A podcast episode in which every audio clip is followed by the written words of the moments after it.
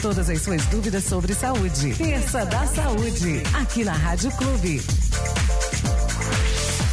É isso aí, são 10 horas e 31 minutos aqui do nosso Manhã na Clube. Estamos começando mais um Terça da Saúde, né? Com o pessoal da Fórmula Certa. Hoje a gente tem uma, uma âncora nova aqui da Fórmula Certa, que é a Natália Pereira. Seja bem-vinda, viu, Natália? Muito obrigada, Vanessa. Bom dia, bom dia, Andréia. Bom dia, Carol. Bom dia, ouvintes da Clube.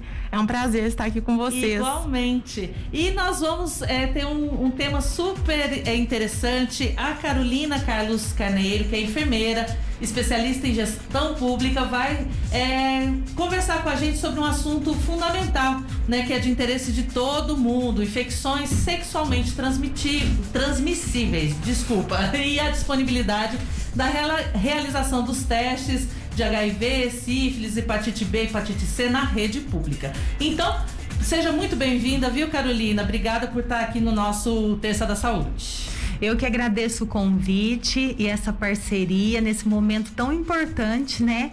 Porque fazer prevenção de doenças e promoção da saúde é extremamente significativo para a saúde coletiva. Então, Isso. parabéns à Fórmula Certa e à Rádio Clube. Oh, obrigada. E bom dia para Andréia. Tudo bem, Andréia? Bom dia mais uma vez aqui e como a Carol disse, saúde é fundamental, sempre foi, mas agora nesse momento é essencial, né? Exatamente. E vamos lá pode ficar à vontade, Natália, Vamos lá. os ouvintes que passaram através lá da Fórmula 7. Enfim, a gente tem um bate-papo muito bom para começar agora. Até mesmo porque é um tema de dúvida para todos, né? Desde o jovem até o adulto. Então vamos lá, Carol. Porque hoje nós estamos falando em IST e não DST. Perfeito.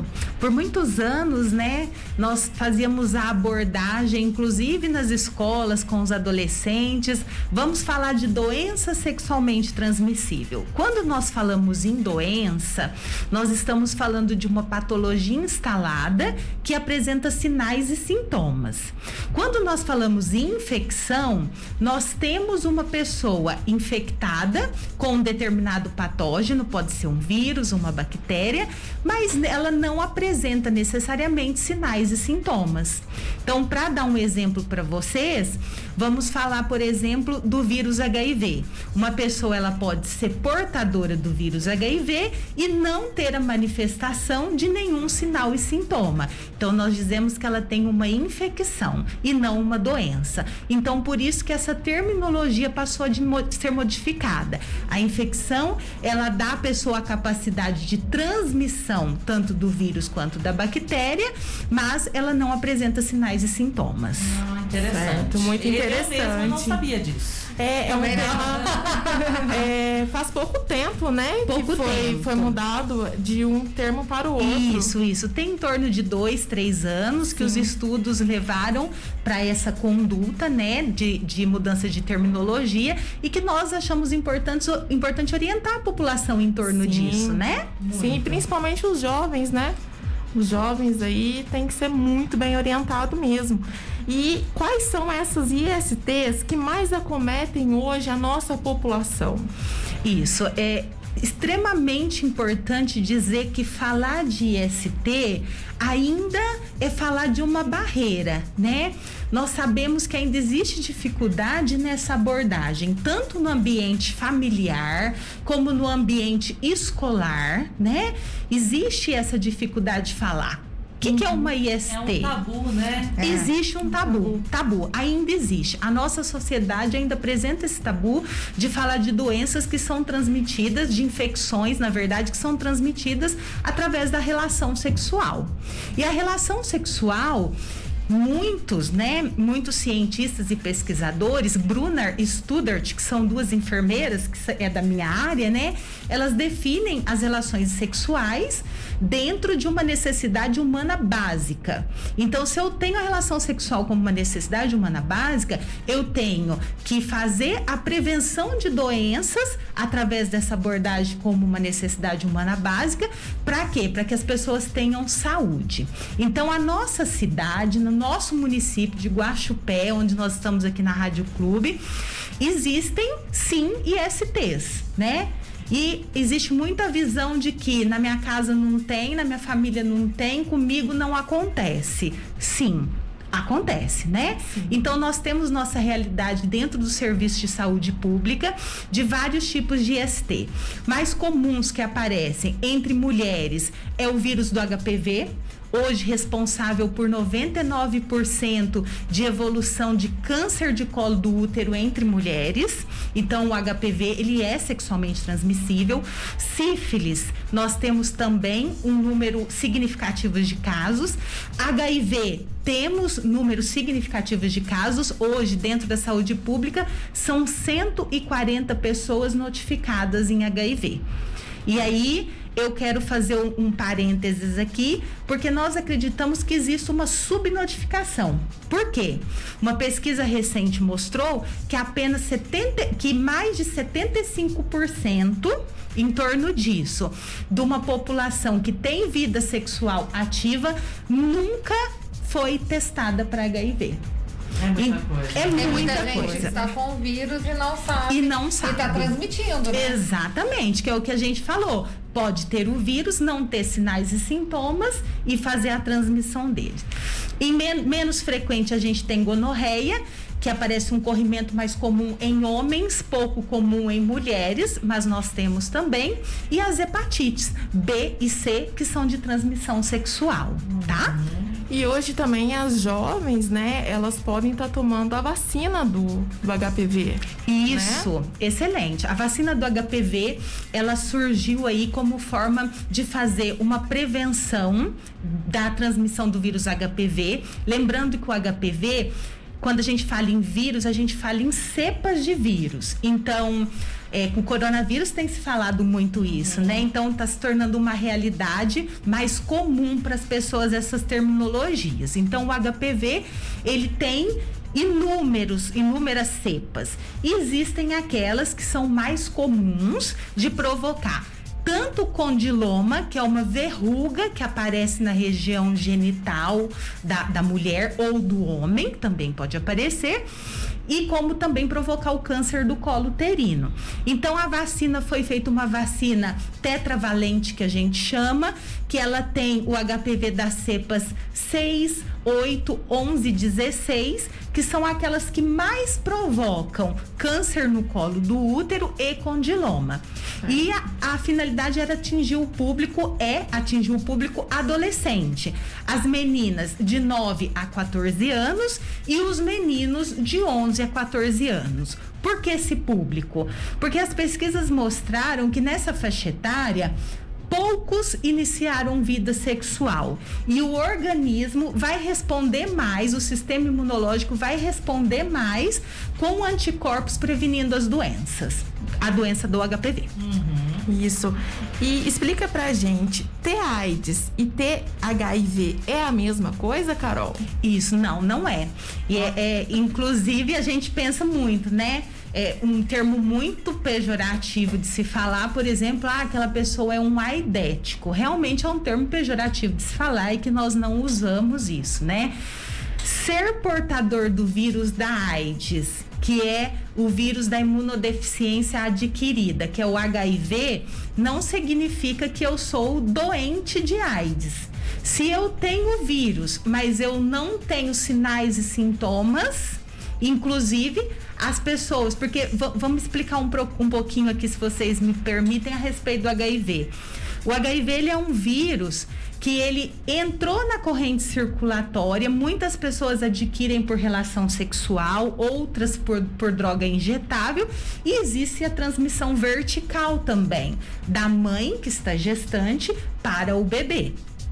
Então, o que que acontece? O vírus estando na corrente circulatória, ele precisa se multiplicar. Ele precisa fazer a família dele dentro daquele organismo que o adquiriu. Então, ele ataca uma célula do nosso organismo que é de nossa defesa, que se chama linfócito CD4. Tem esse nome esquisito, né? Mas ele gosta desse. Então, ele utiliza o DNA dessa célula para criar a família dele e se multiplicar.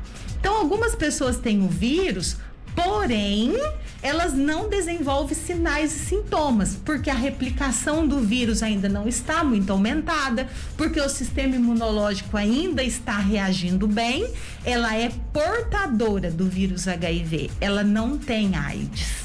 A partir do momento em que esse vírus se multiplica de tal maneira que os linfócitos CD4 diminuem porque eles estão morrendo porque o vírus está usando ele para formar a família viral HIV, a pessoa começa a apresentar sinais e sintomas que podem variar: emagrecimento, diarreia, febre. Como há uma queda no sistema imunológico, pode apresentar doenças oportunistas, pneumonia, tuberculose, sarcoma de Kaposi. E aí, a partir desse momento, a gente diz que a pessoa tem AIDS. Uhum. Tá? Então, Mas ela sendo diferença. portadora, ela pode transmitir. Sendo portadora, ela tá pode transmitir. E aí que tá o perigo, né? É aquilo, é aquilo que muita gente fala no popular. Não, ninguém carrega na testa a identificação é de que eu sou portadora Sim. do vírus HIV ou de qualquer outra é IST.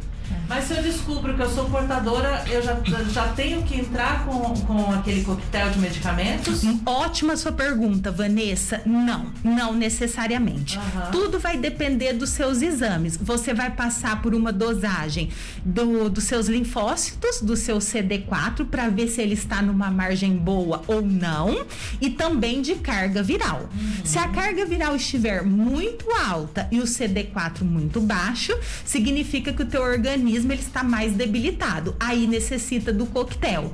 E uma observação importante do coquetel: muita gente pensa, ah, eu sou soro positivo HIV e eu tomo medicamento para me tratar o tratamento ele é de controle de multiplicação do vírus, ele não é da cura da doença. Infelizmente. Infelizmente. Infelizmente. Ainda, né? Por é. enquanto. Ai, em breve a gente pode ter uma boa notícia em relação a é, é isso que nós né? Exato, é isso que nós desejamos. É, aproveitando essa abordagem desse tema, uma gestante, por exemplo, né, com a patologia sífilis, o HIV, ela pode contaminar o feto? Pode, com certeza pode. Inclusive as gestantes, dentro do serviço da rede pública hoje, elas são triadas já no início da consulta, que a gente chama de primeiro trimestre gestacional, que são os primeiros três meses de gestação. Nós ofertamos para essa gestante no serviço, no momento da primeira consulta, o teste rápido para HIV, sífilis, hepatite B e hepatite C justamente porque para nós termos um diagnóstico precoce e possamos intervir também precocemente. E durante todo o transcorrer da gestação, essa gestante repete esses exames novamente em forma de sorologia, que é no sangue, para a gente ver se ela não adquiriu também no entorno da gestação, que pode acontecer.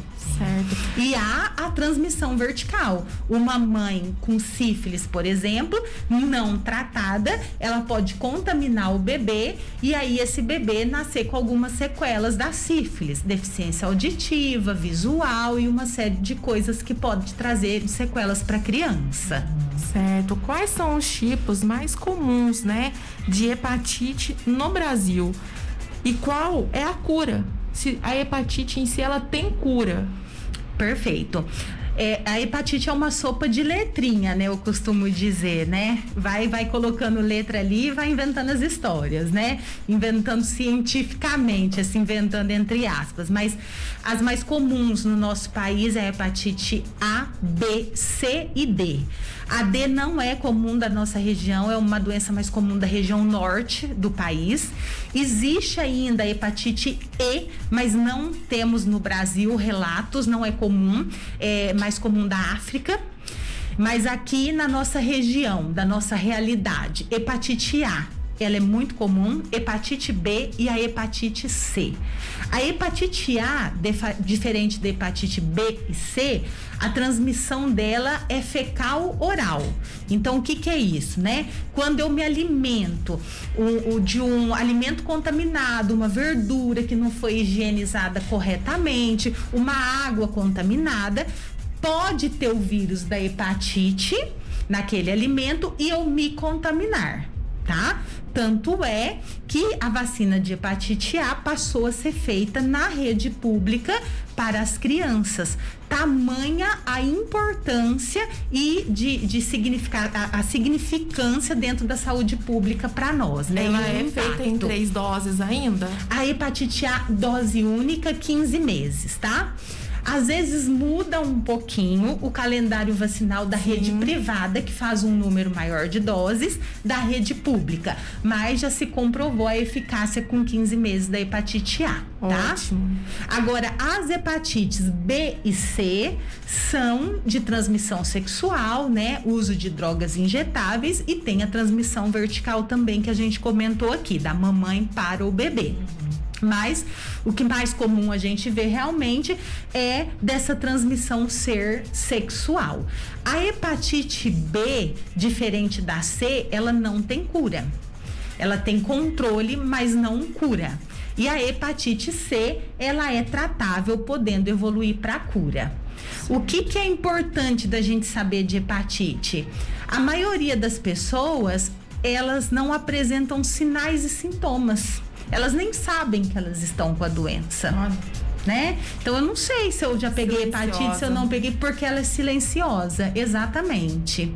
E aí, quando a pessoa já apresenta sinais e sintomas, que são poucos, costuma ser fadiga, cansaço, a partezinha branca do olho, que é a esclerótica, fica amarelada, a pele fica amarelada.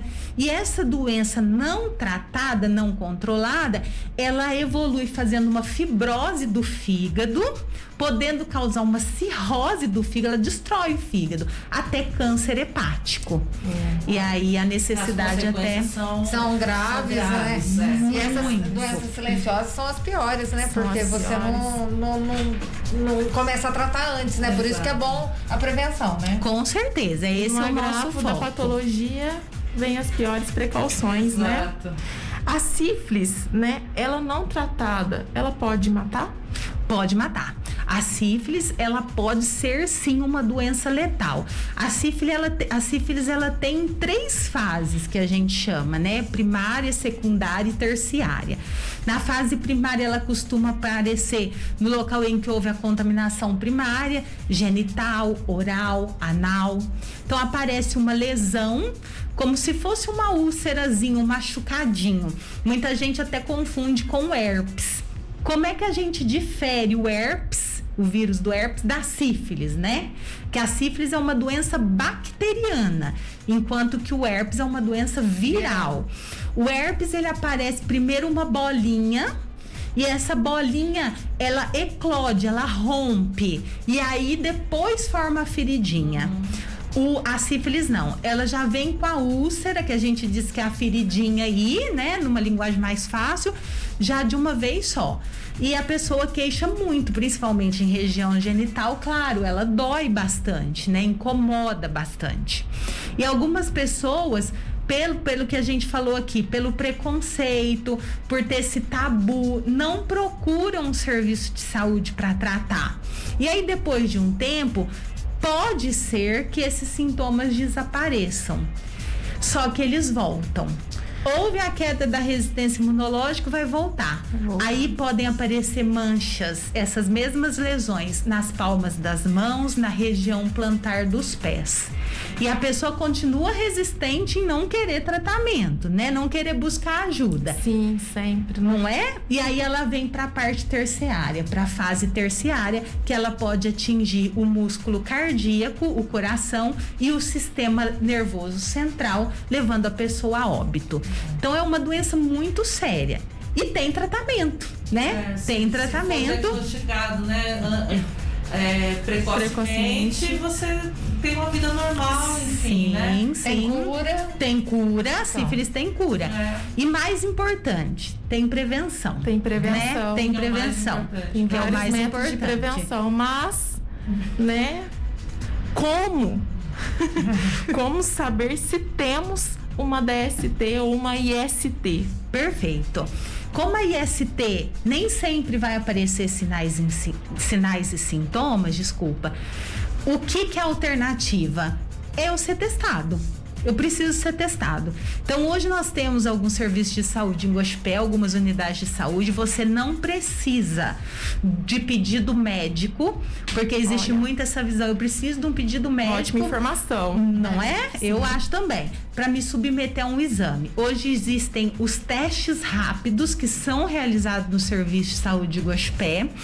Eu vou falar aqui as unidades, se vocês me permitem. Claro. Olha, na estratégia de saúde da família do bairro Carlone, do bairro Aroeira, do Tabuão, na unidade de saúde da mulher, que eu trabalho, né? E na unidade central, que fica ao lado do velório. Então, hoje são essas unidades de Guaxupé. A pessoa quer passar pelo teste, eu quero fazer o teste, eu quero saber, né? Sem problema nenhum. Não precisa de pedido médico, basta procurar alguns desses serviços, vai passar por uma entrevista. Importante levar documento de identificação com foto, tá? Que pode ser o RG ou a carteira de habilitação. Nós vamos fazer uma entrevista, um questionário, até para nós conhecermos qual o tipo de exposição a que essa pessoa vem passando ou passou. E aí então é feito o teste rápido. Por que, que nós chamamos de teste rápido? Porque em 20 a 30 minutos nós emitimos o resultado do exame. E hoje nós temos é, esses testes para HIV, sífilis, hepatite B e hepatite C. E eu acredito que muitas pessoas não saibam, Com não certeza. tenham essa É. informação. Eu não sabia. Tá vendo? Muitas informações importantes aqui, viu, Carolina? Ah, que Muitas bom. E mesmo. pra população em geral, né? Com Demais. certeza, com certeza. E olha, é um exame bem simples. É um furinho no dedo. Nós vamos coletar algumas gotinhas de sangue e colocar no teste. E aí a gente aplica um reagente e dentro de alguns minutos temos o resultado. Inclusive a Camila tá te mandando os parabéns aqui, que trabalha com você. Ah, que bom! CAN está muito orgulhosa por termos Carolina como nossa enfermeira-chefe. Estamos acompanhando a entrevista. Entrevista perfeita. Muito orgulhosos de ser saúde da mulher. Arrasando no esclarecimento. Ah, que delícia! parabéns O mesmo. CAN, a equipe do CAN, ela é minha família, né? A gente tem uma família que é genética, biológica, e existe a família que são amigos e colegas de trabalho que a gente escolhe como família. E o CAN se tornou, sim, a minha família. Eu os amo de paixão. Um beijo, pessoal. Ah, tem mais uma colocação aqui da Maria José. Parabéns, Vanessa e toda a equipe da Fórmula Certa por esse momento tão informativo com a, com a enfermeira Carolina, super inteligente, principalmente em sua forma de responder. Ela poderia falar para nós um pouquinho sobre o Papa Nicolau e a necessidade de fazer independentemente da idade. Nossa, que delícia. Adorei. Como é que ela chama? É a Maria José. Ela Maria é enfermeira José. também, viu? Maria José Lindona, beijo pra você.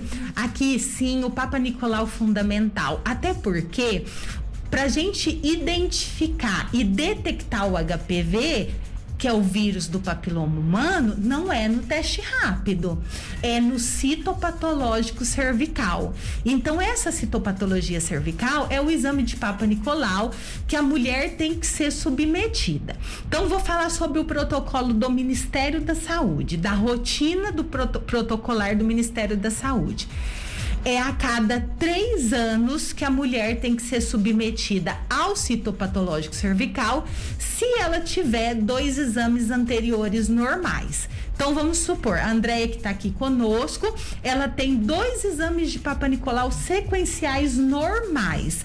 E o último que a Andréia fez foi esse ano, tá resultado normal, 2021. Então a Andréia vai repetir novamente em 2024, tá? Agora eu tenho uma mulher na minha unidade de saúde que ela fez o citopatológico cervical esse ano e veio o HPV. Veio o HPV e quando vem o HPV, ele mostra nesse exame para mim como que tá a evolução dessa alteração do colo do útero. Se tá tipo 1, tipo 2 ou tipo 3. Se for tipo 1, dentro de seis meses essa mulher vai fazer o Papa Nicolau novamente e nós vamos orientá-la que ela precisa usar preservativo, seja masculino ou feminino, em todas as suas relações sexuais. Isso é fundamental para evitar a multiplicação do vírus. Se ela for tipo 2 ou tipo 3, ela vai passar por mais um exame que se chama colposcopia, que é um exame em que nós vamos ver mais profundamente o colo do útero de forma detalhada e ver se precisamos de fazer uma biópsia. Se for necessário, nós fazemos, chegando o resultado, confirmando que é dois ou três, nós já encaminhamos para a cirurgia. Aí ela vai retirar aquela parte que está alterada uhum. do colo do útero. Mas é fundamental se fazer o Papa Nicolau. Ainda existem mulheres que têm recusa na realização uhum. do exame e é um exame extremamente importante para a mulher. George Papa Nicolau, que foi o que criou o exame, ele identificou na época que muitas mulheres morriam por câncer do colo do útero, uhum. né? Então hoje nós temos acesso dentro do serviço público para a realização do exame, não tem por que não realizarmos, Exatamente. né? Gente, nós até extrapolamos o tempo aqui de tão boa que tá conversa, Carolina. Parabéns a Carol do Tabuão disse que tá com muita saudade de você, que é pra você voltar pro tabuão. Ai, que delícia! Um beijo, Carol! Gente, meninas, muito obrigada, viu? Eu acho obrigada, que, Vanessa. É, foi muito produtivo. Se puder, depois a Carol, a Carolina Isso. voltar, ela vai estar convidada novamente para fazer. Com certeza, eu acho que tem muito assunto, principalmente Muitos. na questão da rede pública, Demais. gente. Porque, pensa bem, você pode economizar um monte de doenças na sua vida só prevenindo Sim, gratuitamente. Gratuitamente, Sim, né? Sim. Foram muitas informações é. válidas, Carol. Gostaríamos de agradecer imensamente você, viu? Eu que agradeço a valiosa oportunidade e só quero para finalizar aqui, queridos, tem preservativo, distribuição gratuita nos serviços de saúde. Pegue o seu. A única forma eficaz de prevenção da IST é o uso de preservativo masculino ou feminino. E vamos nos vacinar. Hepatite B tá aí para todo mundo a vacina de hepatite B, independente da idade. Hum. Quem não tomou, só procurar o serviço de saúde, tá? Muito Foi um prazer. Obrigada. obrigada. Até a próxima terça. Seja bem-vinda. Muito obrigada, Vanessa. Pela sua estreia. E na terça-feira que vem a gente tem muito mais informação aqui junto com, com a certeza. Obrigada. Gente, obrigada e fique com a gente aqui no nosso Manhã na Clube. A Rádio Clube apresentou Terça da Saúde. Clube. Clube.